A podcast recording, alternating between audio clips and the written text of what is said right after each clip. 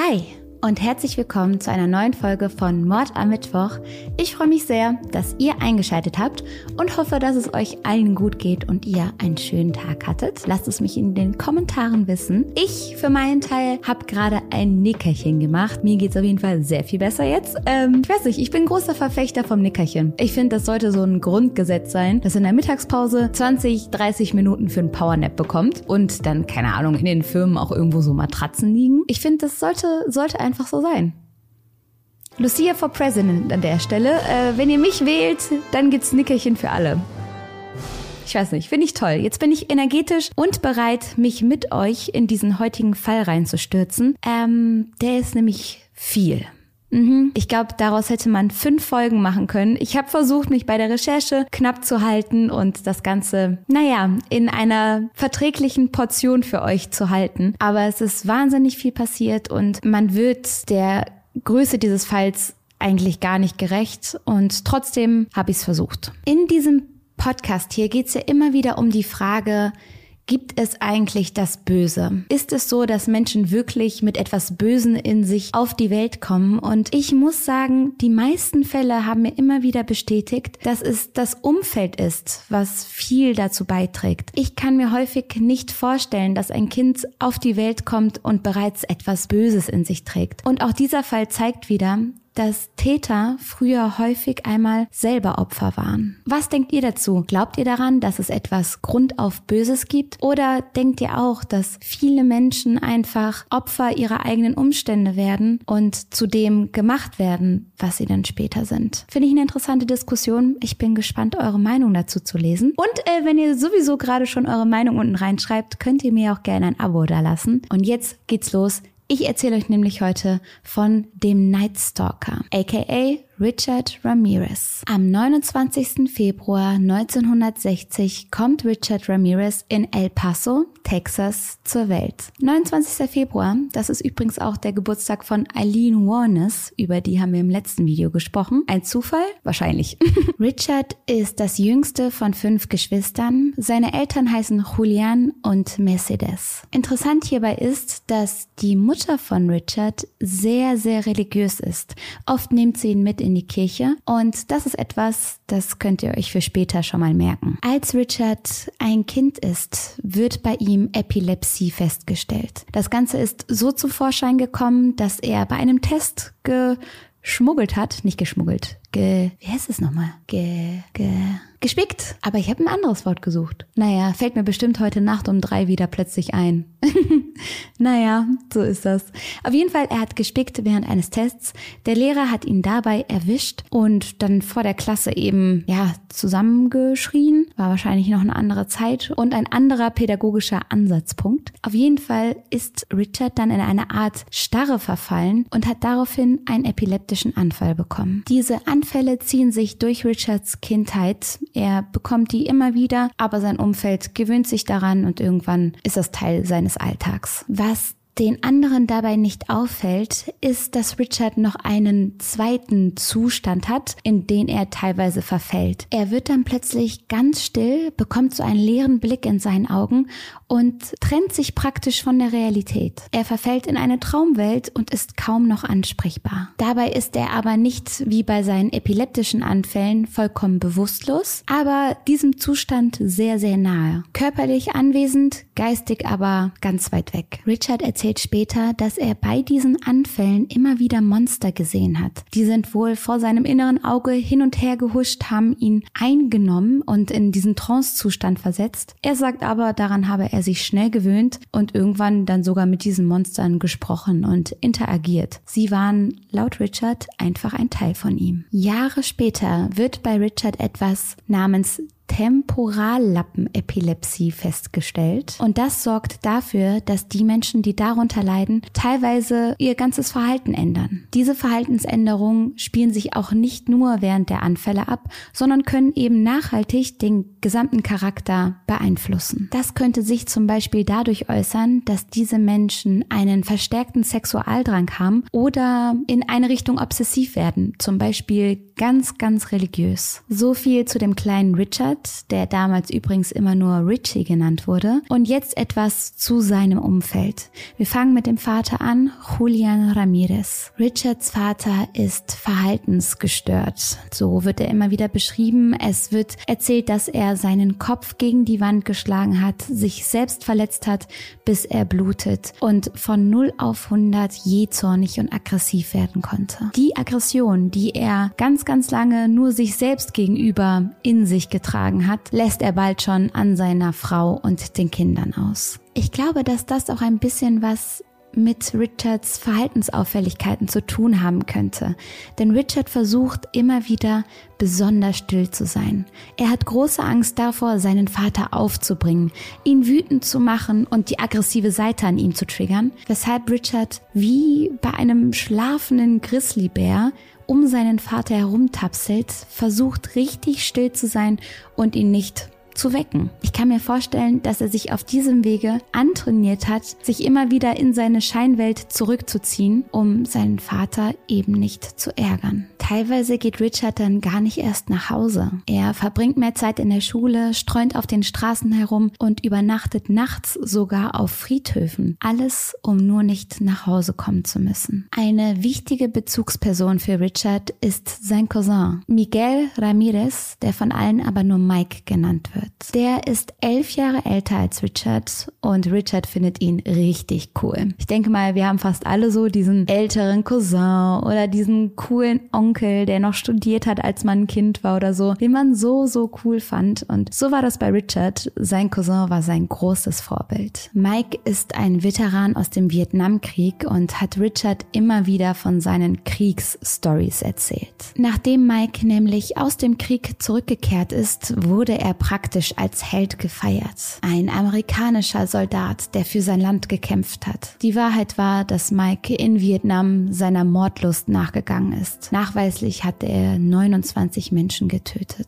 Die Dunkelziffer ist hier wahrscheinlich viel höher und bei den meisten seiner Opfer handelt es sich um wehrlose Frauen, die er vergewaltigt, verstümmelt und getötet hat. Und aus diesen schrecklichen Taten macht er keinen Hehl. Er zeigt seinem kleinen Cousin Richard Polaroid-Bilder auf denen man die nackten Frauen sieht und auf denen seine schrecklichen Taten abgebildet sind. Er brüstet sich damit und Richard himmelt ihn an. Nicht nur das, Mike bringt Richard dann auch bei, möglichst lautlos voranzukommen, wie man in Gebäude eindringt, wie man durch Fenster krabbelt und dabei keine Geräusche macht. Und Richard, der seinen Cousin ja so toll findet, saugt all diese Informationen auf und speichert sie hier oben ein. Das Ganze eskaliert dann an einem Tag, an dem Richard einen Streit zwischen Mike und seiner Frau Jessie mitbekommt. Mike ist aggressiv und geht auf seine Frau los. Dann packt er seine Pistole aus und und erschießt seine Frau in Anwesenheit des kleinen Richards. Dieser steht dann dort am Tatort, umringt mit dem ganzen Blut von Jesse. Und alles, was passiert, ist, dass Richard fasziniert ist. Er hat keine Angst vor Mike. Er fängt nicht an zu weinen, wie ein anderes Kind es getan hätte. Er ist einfach fasziniert. By the way, wird Mike zwar verhaftet, die Tat wird aber seinem posttraumatischen Zustand nach dem Vietnamkrieg zugeschrieben, weshalb er lediglich in eine psychiatrische Klinik eingewiesen wird und das auch nur für wenige Jahre. Also ein brutaler Kriegsverbrecher erschießt seine Freundin und bekommt die Ausrede vom Staat geliefert. Nach diesem Vorfall zieht Richard sich immer weiter zurück. Immer häufiger verschwindet er nun in seinen traumartigen Zuständen und kommt seltener nach Hause, verbringt mehr Zeit auf Friedhöfen und das ganze Thema Tod und Mord fasziniert ihn Tag für Tag mehr. Er schwänzt, erscheint nicht im Unterricht und bricht irgendwann die Schule ab. Seine Eltern versuchen verzweifelt, den Sohn wieder auf die richtige Bahn zu lenken, doch dafür ist es zu spät. Also, kurzer Disclaimer, es ist natürlich nie zu spät, einen kleinen Lebenswandel zu versuchen, wenn immer ihr von irgendwas träumt oder sagt, hey, ich möchte mich selbstständig machen oder ich möchte mit YouTube anfangen oder ich möchte mal ins Ausland gehen oder so. Aber jetzt ist es schon zu spät. Ich hätte das letztes Jahr machen müssen oder so auf gar keinen Fall so denken. Es ist nie zu spät, mit etwas Gutem zu beginnen. Wollte ich nur kurz sagen. Nicht, dass jemand zuhört und sich denkt, oh Mann, wahrscheinlich ist es auch für mich zu spät, auf die gerade, gerade Bahn zu kommen. Nein, nein, nein. Aber im Fall von Richard, wir wissen ja, wie seine Geschichte endet, war es halt schon zu spät. Aber nicht in eurem Fall. Macht weiter. Glaubt an euch. Richard zieht jetzt zu seiner Schwester Ruth und ihrem Ehemann. Der heißt Roberto und man könnte sich jetzt ja freuen und denken, hey, neue Familie, neues Glück. So ist es aber nicht.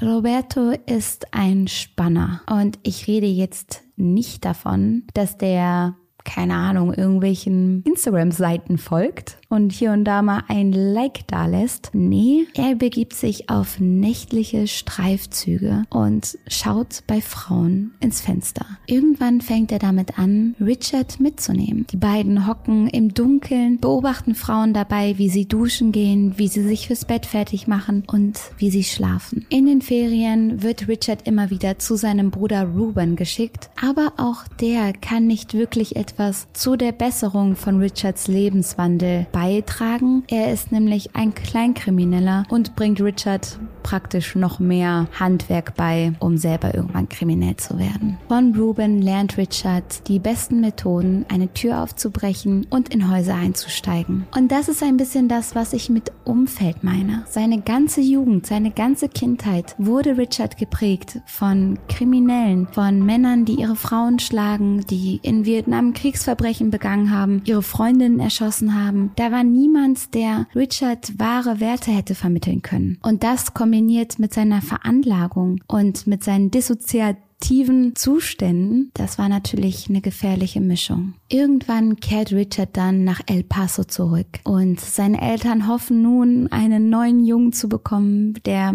größer geworden ist, vielleicht etwas vernünftiger, aber das Gegenteil ist der Fall. Richard, der in der Zwischenzeit mit Gewalt, Drogen und Mord konfrontiert wurde, ist voll von Hass und Wut. Er beginnt damit, LSD zu nehmen und setzt sich immer mehr mit Satanismus und Okkultismus auseinander. Ich habe euch ja erzählt, dass seine Mutter so super religiös war. Ich glaube, er wollte jetzt hier rebellieren, er wollte hier die Kante zeigen und fängt so an, Satan anzubeten und Rituale abzuhalten. Zurück in El Paso nimmt er aber einen Job an. Und zwar als Hausmeister im Holiday Inn. So eine Hotelkette kennen manche von euch vielleicht. Und er bekommt einen Generalschlüssel. Klar, wenn irgendwo der Hahn nicht funktioniert, wenn die Birne ausgetauscht werden muss, dann muss der Hausmeister schnell ins Zimmer gelangen. Und das ist ein Gedanke, der Richard gefällt. Immer wieder steigt er in die Zimmer seiner Gäste wenn diese außer Haus sind. Er durchwühlt die Sachen, er dringt in deren Privatsphäre ein und lässt hier und da auch was mitgehen. Oft beobachtet er Frauen. Manchmal versteckt er sich hinter den schweren Vorhängen des Hotels und wartet darauf, wenn sie duschen gehen. Irgendwann eskaliert das Ganze. Er hat sich in einen Schrank verschlossen und wartet dort auf einen Gast. Als sie nun das Zimmer betritt, springt er aus dem Schrank, drückt sie zu Boden und versucht sie zu vergewaltigen. Glücklicherweise tritt schon bald ihr Ehemann ins Zimmer und kann das Ganze stoppen. Er hält Richard auf und verprügelt ihn. Und das war wirklich so einer der Momente, an denen es einen Wendepunkt hätte geben können. Hätte dieses Paar damals schon ausgesagt, hätte man ja sofort einen Namen gehabt, ein Gesicht. Man wusste ja, dass er dort arbeitet. Vielleicht wäre die Folge dann sehr viel kürzer ausgefallen, aber leider haben sie den Vorfall nicht gemeldet. Sie standen unter zu großem Schock, wollten nicht aussagen und sind nach Hause gefahren, ohne den Vorfall bei der Polizei anzuzeigen. Und so weiß niemand, was Richard vorhatte. Als er 22 ist, zieht er dann nach Kalifornien. Dort nimmt er sehr, sehr viel Kokain. Das wird dann zu seiner Hauptdroge. Aufgeputscht bricht er dann in Häuser ein, rennt durch die Straßen, zieht durch die Nacht und klaut Autos und Wertgegenstände. Häufig wohnt er dann in den gestohlenen Autos und fährt mit denen durch die Nacht. Er pendelt immer wieder zwischen Los Angeles und San Francisco und wird dort später auch töten. Zeitgleich breitet sich seine Faszination für den Satanismus immer stärker aus. Er ist auf der Suche nach Gleichgesinnten. Er sieht Satan als seinen Führer und Beschützer. Und irgendwann fühlt er sich als Vertreter Satans. Er würde in seinem Namen kämpfen und töten. Das sei sein Schicksal. Sein Drogenkonsum nimmt zu, er bricht immer weiter ein, er überfällt Frauen, er vernachlässigt seine Hygiene. Immer wieder ist die Rede davon, dass er sehr, sehr schlecht gerochen hat. Er kümmert sich nicht mehr um seine Zähne, die verfaulen nach und nach alle und das reicht ihm irgendwann nicht mehr. Kurz darauf beginnt seine Mordlust. Am 10. April 1984 Richard ist gerade 24 Jahre alt, beobachtet er ein kleines Mädchen. Es ist die neunjährige Mei Leong, die gerade mit ihrem achtjährigen Bruder auf der Straße spielt. Die beiden scheinen einen Dollarschein zu suchen und Richard der Night Stalker beobachtet sie dabei. Mit einem Vorwand lockt er das Kind zu sich und nimmt es dann in den Keller eines Wohnkomplexes mit. Dort vergewaltigt er das Kind und tötet es dann mit Messerstichen. Anschließend hat er die Leiche des Mädchens so drapiert, dass sie aussieht wie Jesus am Kreuz. Dieser Mord wurde übrigens 25 Jahre lang gar nicht mit Richard in Verbindung gebracht. Erst das DNA-Verfahren hat es in 2009 möglich gemacht, diesen Mord dem Mörder zuzuordnen. Die ganze Zeit über war es ein Cold Case und die Familie hatte permanente Angst, hat sich immer wieder gefragt, wer hinter dieser grausamen Tat steckte und ob der Mörder zurückkehren würde. Richard, der immer weiter den Drogen verfällt, schafft es, diesen Konsum durch seine Einbrüche und seine Überfälle zu finanzieren. Am 28. Juni ist er wieder unterwegs. Es ist nachts, er treibt sich wieder umher und diesmal fällt seine Wahl auf das Haus der 69-jährigen Jenny Winkow. Und ihr merkt, ich sag hier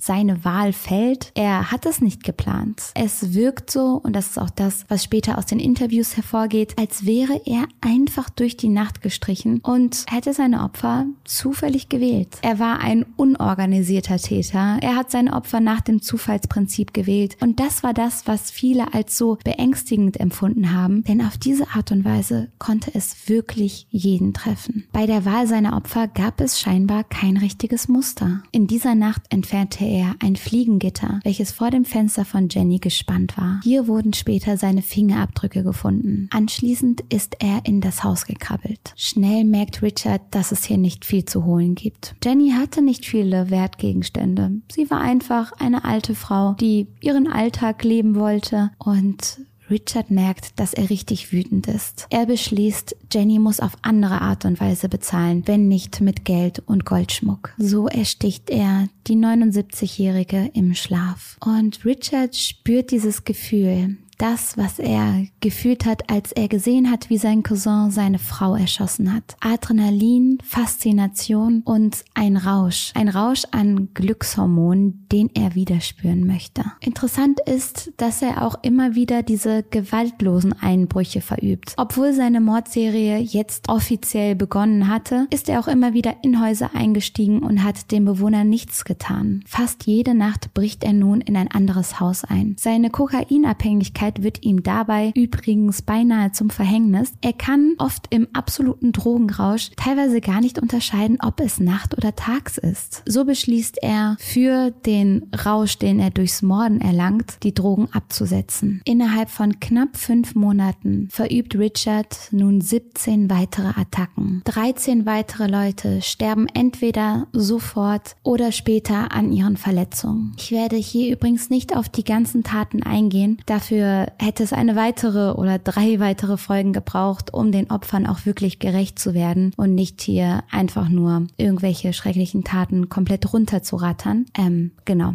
Deswegen habe ich mich dazu entschlossen, die einzelnen Taten nicht alle aufzuführen. Aber ich spreche jetzt über ein ganz wichtiges Datum in diesem Fall. Denn am 17. März attackierte Richard die 22-jährige Maria Hernandez vor ihrer Wohnung in Rosemead. Und was jetzt passiert, ist der absolute Wahnsinn. Sie rennt vor ihm weg in die Garage rein, Richard ihr hinterher mit einer Pistole bewaffnet. In den Händen, die sie nun vor ihr Gesicht hält, hat sie ihren Autoschlüssel. Und der rettet ihr das Leben. Richard schießt nun auf ihr Gesicht und der Schuss wird von dem Schlüssel abgefangen. Maria stellt sich daraufhin tot, was komplett genial ist und was ich auch immer bei Filmen denke. Stellt, bleibt doch liegen. Wisst ihr, was ich meine? In diesen Horrorfilmen, wenn die dann anfangen, sich zu bewegen, obwohl der Täter direkt noch daneben steht. Bleibt doch liegen. Und Maria hat auf mich gehört die bleibt liegen. Und überlebt. Richard, der denkt, hier ist alles getan und erledigt, läuft nun ins Haus.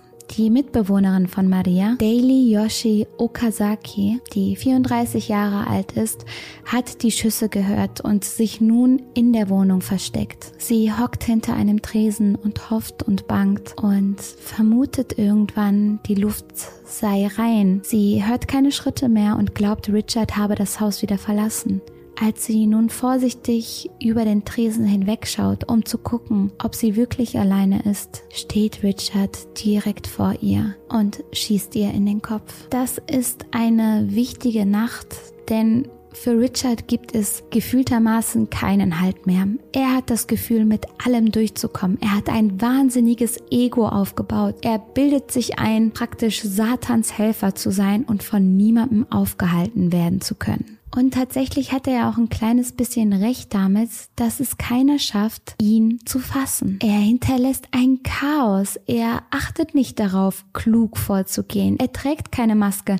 Er trägt keine Handschuhe. Er verbreitet Chaos und fühlt sich der ganzen Welt und vor allen Dingen der Polizei überlegen. Noch in derselben Nacht attackiert er also die 30-jährige Veronica Yu. Er zieht sie aus ihrem Auto und bevor sie fliehen kann, schießt er zweimal auf sie. Fast wäre es jedoch für Richard einmal gehörig schief gegangen. Am 27. März dringt er wieder in ein Haus ein und überrascht ein Pärchen. Den Mann erschießt er sofort und seine Frau Maxine Zazara fesselt er. Diese kann sich aber unbemerkt aus den Fesseln befreien, krabbelt rüber zu der Waffe ihres Mannes, packt diese und richtet sie auf Richard.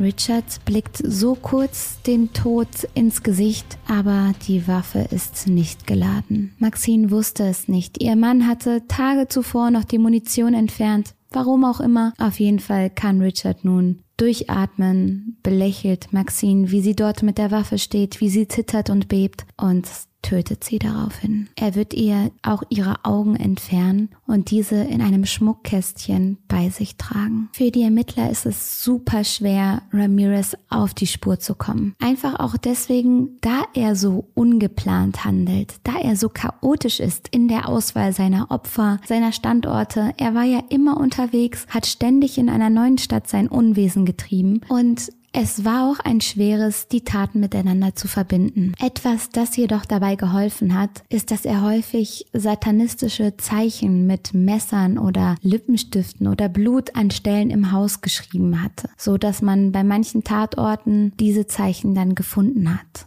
Opfer, die er nicht sofort tötete, zwang er vorher dazu, satanistische Rituale aufzusagen oder Satan ihre Treue und Liebe zu schwören. Man hat also kaum Anhaltspunkte, um Richard auf die Spur zu kommen. Es gab keine DNA-Verfahren, es gab keine Kameraaufzeichnung, er war nirgendwo ein Angestellter, er war kein Familienvater, sondern ein Landstreicher, der sein Unwesen trieb. Etwas, das ihn aber besonders gemacht hat, waren seine Schuhe. Es war ein ganz spezielles Paar Sneaker von der Marke Avia. Im Blumengarten der Sasaras hinterlässt er damals zum ersten Mal einen Fußabdruck. Denselben Fußabdruck findet man dann noch bei einem anderen Tatort. Die Ermittler kontaktieren daraufhin den Schuhhersteller, der bestätigen kann, dass dieses Paar Schuhe in der exakten Größe nur ein einziges Mal in der Umgebung verkauft wurde. Wahnsinn, oder? Ein einziges Mal. Mal. Das wäre heutzutage ja gar nicht mehr möglich. Stellt euch vor, der Täter hätte weiße Air Force an. Da kannst du direkt ganz Köln verhaften. Aber dieses Paar Schuhe war wohl einzigartig und Richard war der Einzige, der es in dieser Größe trug. Etwas, das jetzt aber so, so stupid ist, ist wirklich so stupid. Das ist ja gerade so das einzige Merkmal, was sie vom Täter haben. Und nun beschließt die damalige Bürgermeisterin in einer Pressekonferenz öffentlich über diese Schuhe zu reden. Sie sagt, der Täter trägt wahrscheinlich Avia-Sneaker in der Größe 45,5. Und Richard kriegt das natürlich mit. Die Nachrichten über den Night Stalker gehen durch das ganze Land. Das ist das, was Richard auch so aufgeputscht hat. Er war eine Berühmtheit. Alle haben ihn gesucht. Die Polizei war hinter ihm her. Die Presse wollte wissen, wer er ist. Und Richard hat es geliebt, die Medien zu verfolgen. Er hat sich gefühlt wie eine Berühmtheit. Und so war es natürlich kein Zufall, dass Richard auch von den Sneakern mitbekommen hat. Am selben Abend wirft er diese dann noch von der Golden Gate but Bei seinen nächsten Opfern lässt er seine Identität aber nicht mehr im Unklaren. Er liebt den Namen, den die Presse ihm gegeben hat, der Night Stalker. Es klingt angsteinflößend, es klingt nach etwas Teuflischem, ganz nach dem, was Richard erreichen wollte. Und an der Stelle habe ich einen Post gesehen, wo jemand geschrieben hat, können wir aufhören, Serienkillern coole Namen zu geben? Night Stalker. Klar, so will man selber jetzt nicht genannt werden, aber es klingt auf jeden Fall sehr viel cooler als ne, wie war der Post? Freunde, ich blend's euch ein. Das fand ich ziemlich funny. Maybe if we didn't give serial killers such cool names like the Night Stalker and we'd instead call them the small PP killer, we'd have less serial killers. Also, finde ich einen Gedanken wert. Der Small PP Killer. So heißt er jetzt. Auf jeden Fall brüstet sich Richard nun mit dem Namen Night Stalker und flüstert seinen Opfern vor oder nach der Tat, ich bin der Night Stalker, ins Ohr. Etwas, das die Opfer auch immer wieder bemerken, ist der schlechte Mundgeruch von Richards und seine verfaulten Zähne. Das bleibt allen im Kopf. In einem der gestohlenen Wagen können sie dann auch noch einen Fingerabdruck von ihm festmachen. Und diese ganzen kleinen Hinweise, der Fakt, dass es immer mehr Überlebende gibt, dass es immer mehr Opfer gibt, die über Richard reden können, die sich sein Gesicht gemerkt haben, da er ja zum Beispiel keine Maske trägt, die gesagt bekommen haben, ich bin der Night Stalker. Dadurch gibt es immer mehr kleine Hinweise und die Polizei kann endlich am 29. August ein Täterprofil erstellen und vor allen Dingen ein Fahndungsfoto releasen. Der Night Stalker hat somit ein Gesicht. Am 30. August 1985 fährt Richard Bus. Er möchte seinen Bruder besuchen gehen. Ihr merkt, dieser Mann hat echt zu viel Selbstbewusstsein. Also er fährt einfach mit öffentlichen Verkehrsmitteln quer durch Amerika, obwohl er von allen gesucht wird. Da merkt ihr, wie unantastbar er sich bereits fühlt. Er versucht gar nicht, sich zu verstecken. Er fährt Bus und mit dem Bus fährt er dann auch wieder zurück nach Los Angeles. Interessant hierbei ist, dass an dieser Busstation mehrere Einsatzkräfte, teilweise inkognito, undercover rumstehen und darauf achten sollen, dass wenn der Nightstalker da irgendwo rumläuft, dass sie ihn halt packen. Und dann ist es so, dass Richard da einfach rumläuft, aber er wird halt nicht gepackt, weil die alle irgendwie träumen oder durch die Gegend gucken oder gerade Mittagspause machen. Auf jeden Fall läuft Richard dann in einen Kiosk rein. Er hat Durst. Und während er da so durch den Laden streift, hört er auf einmal aufgeregte Stimmen. Es sind ein paar Frauen, die immer wieder sagen, ah, El Matador, El Matador. Also der Killer, der Killer. Und da wird Richard, glaube ich, klar, dass die Leute mittlerweile wissen, wie er aussieht. Als er dann kurz darauf sein Gesicht auf der Titelseite einer der Zeitungen im Laden sieht, verlässt er diesen panisch. Sein Plan ist nun, Ab nach Mexiko. Ich muss fliehen. Beim ersten Versuch, in ein Auto einzubrechen, wird er von dem Besitzer verjagt. Sein zweiter Versuch scheitert auch. Er versucht eine Frau in ihrem Auto zu überwältigen, wird dann aber von ihrem Ehemann verprügelt. Richard schafft es auch diesem Ehemann zu entkommen, wird aber dann plötzlich von mehreren Anwohnern gejagt. Sie schreien alle El Matador und rennen ihm hinterher. Sie verfolgen Richard, bis sie ihn endlich fassen und ringen ihn zu Boden. Gegen 8 Uhr morgens morgens wird die Polizei von diesen Bewohnern angerufen, die dann sagen, ey, wir haben mal euren Job gemacht, so. Also wie krass ist es? Und ich glaube, das war auch wirklich das, was Richard überhaupt erst so gefährlich gemacht hat. Es war die Nacht. Es war der Moment. Es war der Überraschungseffekt. Richard war ein schmächtiger Kerl. Er war nicht grundsätzlich angsteinflößend, aber er hat